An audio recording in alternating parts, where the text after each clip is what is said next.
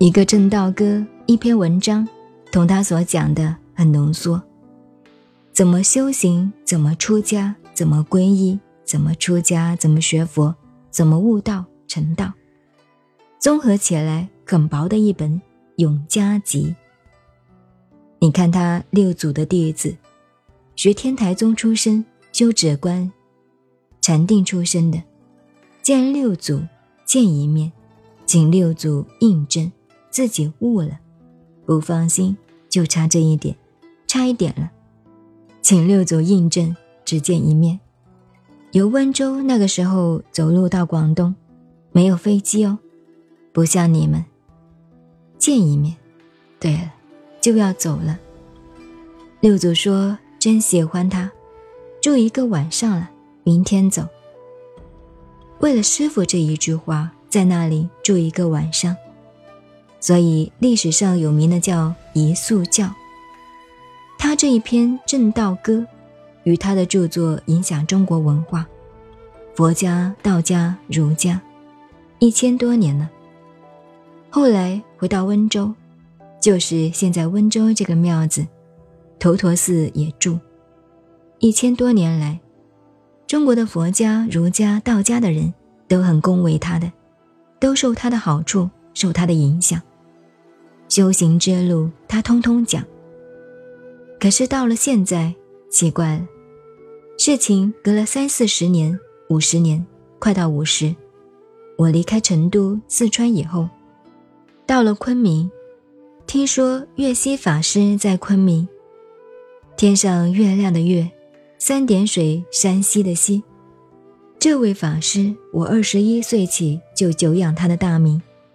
因为我有个和尚好朋友，我之所以学佛啊，是这位和尚好朋友的关系很大。我在杭州念书，同你们一样喜欢搞道家的什么奇经八脉手窍，反正古里古怪的东西啊，练剑、耍刀、打拳，什么都来，什么都学。佛嘛，碰都没有碰，就在家里小的时候。那个小的时候没有看过佛经，在庙子上读书。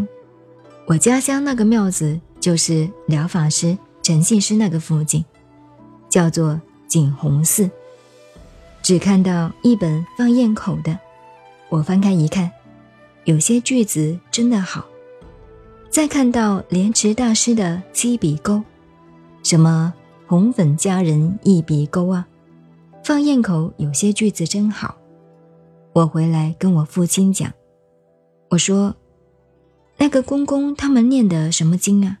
里头有些文章很好。”他说：“你看了什么？”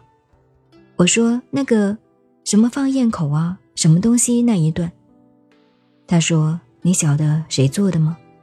我说：“不知道。”苏东皮讲错了，苏东坡，苏东坡做的。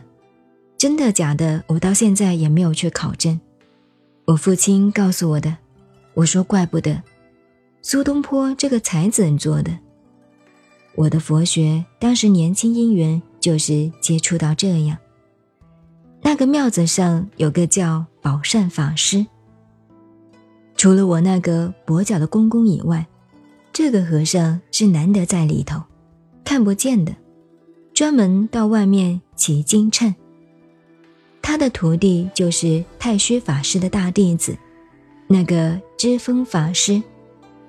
吃荤的，不过他敢轻颤放焰口那个声音很好的。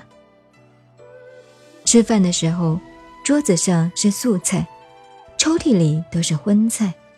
我们温州的鱼，好的东西都在里头。我在庙子读书，他是不避讳我的。我的父亲也知道，没有人的时候，上面两个素菜，抽屉打开来吃。来来，这里有好菜。所以我家送来的荤菜，跟他两个闽南话公家，两个人搭伙的。